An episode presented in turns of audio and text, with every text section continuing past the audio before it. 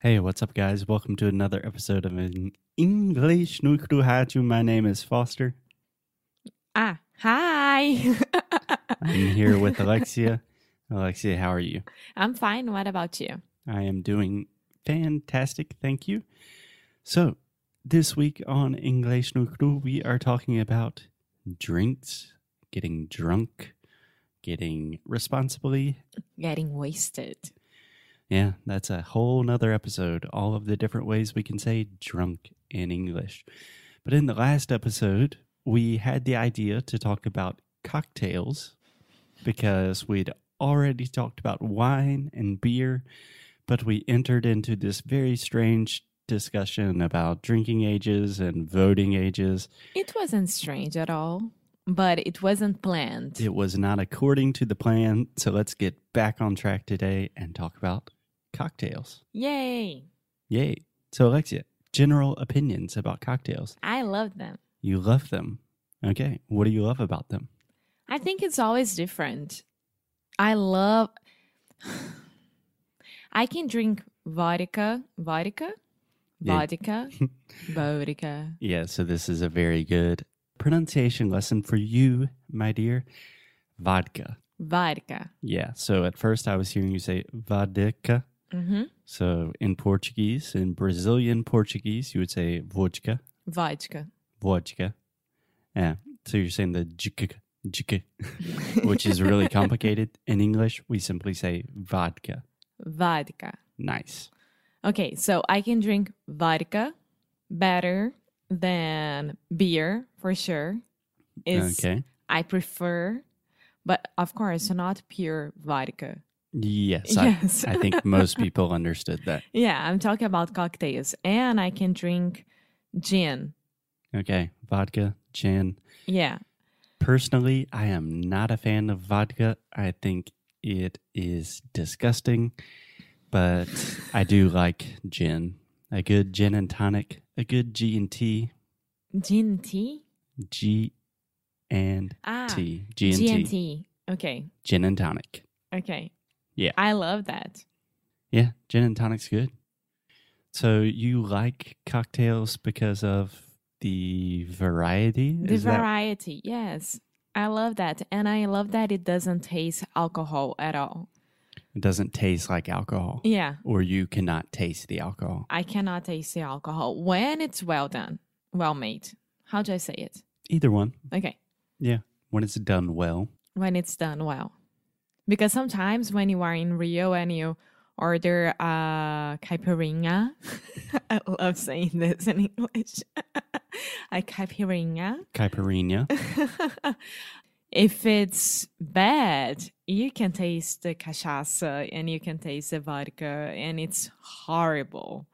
And you drink it like asking God to not have a horrible hangover, hangover, hangover, hangover, yeah, hangover. hangover the other day. Yeah. Just so you guys know, we are in a Virginia. in a co-working space that has a lot of noise going on. So I think we are just going to have to deal with it. okay, so yes, you ask God for forgiveness and say, "Please, Lord, do not give me a hangover." I do that every time I drink. but I think this is one thing that I do not like about cocktails is the variety. If I'm drinking beer, if I'm drinking a glass of wine, I know what I'm getting. I know I can have uh, three or four beers and I know how I'm going to feel. With the cocktail, I don't know if I'm going to drink one gin and tonic and start saying crazy shit or if I'm going to need three or four. But why do you need three or four? You can stay with one, and that's fine. Yeah, but I'm saying the variety is also the dangerous part. You Ah, don't you're know. saying just like going to a store and you have a variety of shirts and you don't know which one to choose. You have to try four or five of them to see how it fits. Kind of, yes. I'm a man of simple, simple desires. I wear simple shirts. I want my drinks to be simple as well. But for example, gin and tonic is one that you know already and you drink a lot in the past and at the present when you go to weddings or parties and, and yeah, you know I don't how drink you a feel. lot of gin and tonics, only special occasions. That's what I'm talking about. No, it totally depends. You don't know if it's going to be really strong or really weak in terms of alcohol content. So, in terms of being a little bit safer and more responsible, for me, wine or beer, it's just easier to know how it's going to affect you. Okay. So my favorite one is one that it's everyone is drinking nowadays in Brazil. That I'm seeing a lot with my friends talking about it and how good it is. And I was like, well, I've been drinking this for the past three, four years now. Which one? Moscow Mule. Oh, Moscow Mule. Yeah. So, Alexia has had a very difficult time pronouncing this for the last three or four years. So, let's I would say three, two. Come on. Okay, let's just try it together. Moscow, Moscow, Moscow. Moscow, Okay, so the first sound is ma with a very open ah, just like plap, shatu, ma, Ma, scow, Scow, like cow with an S. Moscow, Moscow mule, Mule, Moscow mule. Moscow Mule. Okay, can you explain what a Moscow mule is? No, but it's so good. If I am not mistaken, a Moscow Mule is a combination of ginger beer, which is a special kind of beer that does not taste very good by itself. And it also has vodka and I believe some type of lemon or lime. I think it's lime. Yeah. And it is generally served in these copper glasses, these copper cups that keep it super cold and makes you look very cool when you're drinking it. And it's so good. It's so, so cold. Usually I don't like cold drinks. Like I don't drink cold water. I don't like anything really cold. Um, but this one is so good. Yeah. And with one of those, I'm good to go home and go to sleep. I think that is the same for pretty much any drink with Alexia. but yeah, Moscow Mule is awesome. I did not realize that that's a big thing in Brazil now. Yeah, everywhere. Everywhere there that you go, even parties, they're gonna have Moscow Mule, cool. which Cool. is weird for me, but it's so cool at Yeah. the same time. Yeah, Russians taking over the world once again. Speaking Ah. of Russians, Uh, sorry, do you have another thing to say about Russians? so Moscow, Yeah, right? Moscow. Yeah. I now I realize how wrong I've been saying Moscow. No, Moscow. oh my God, Moscow. Moscow, Moscow. Moscow. My whole life wrong. Yeah, I've been trying to tell you for a few years now, and you only listen to me when it's live. it's the necessity situation. sure. okay, so speaking about Russia, Yeah. what?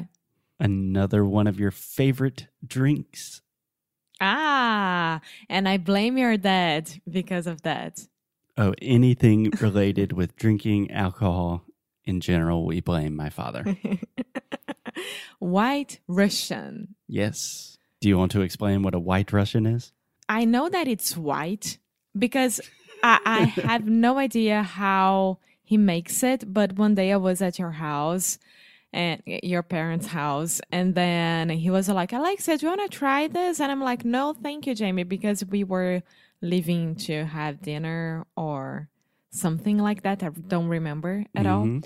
and I'm I'm okay. And then he made one for him, and he made me try it, and it was amazing. It's just like chocolate milk, but with alcohol inside for me. Yeah. Yeah. It's kind of like an after dinner drink, a dessert drink. So a white Russian is simply vodka, milk, and a type of alcohol called Kahlua, which is Mhm. like a chocolate hazelnut cream thing.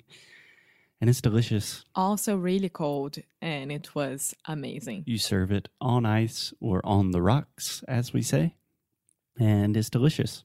Yeah, And a black Russian would be just vodka and Kahlua, no okay, milk. this, this is too much for me. Yes. I agree. I agree. So, Alexia, any final words about cocktails? Whiskey and bourbon. Mm-hmm. Is that how I say it? Bourbon? Mm-hmm. Whiskey and bourbon. Yeah, I don't like those at all.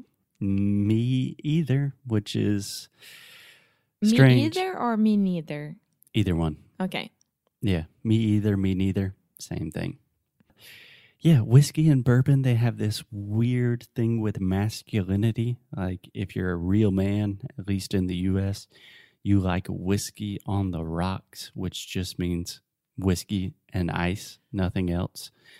And all of my friends who in college did not like this, like my brother as well, everyone now that we're getting a little bit older, everyone loves whiskey. It's like a man thing. And I hate it. It's gross. It's horrible. I tried, uh, I think, three times in my life, and I'm like, no, I'm not a whiskey girl or a bourbon girl at all. And I think, ah, Luisa, Vitor's wife, Yes, just one of our friends. Yeah. yeah, she loves whiskey and she can drink a lot, and it's amazing. And she's from the south of Brazil.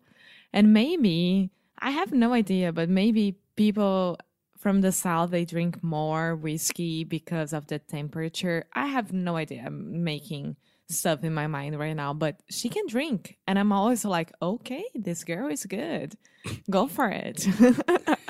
Yeah. I have no idea. I just know that I don't like it. And a lot of people make me feel like less of a man because I don't drink whiskey.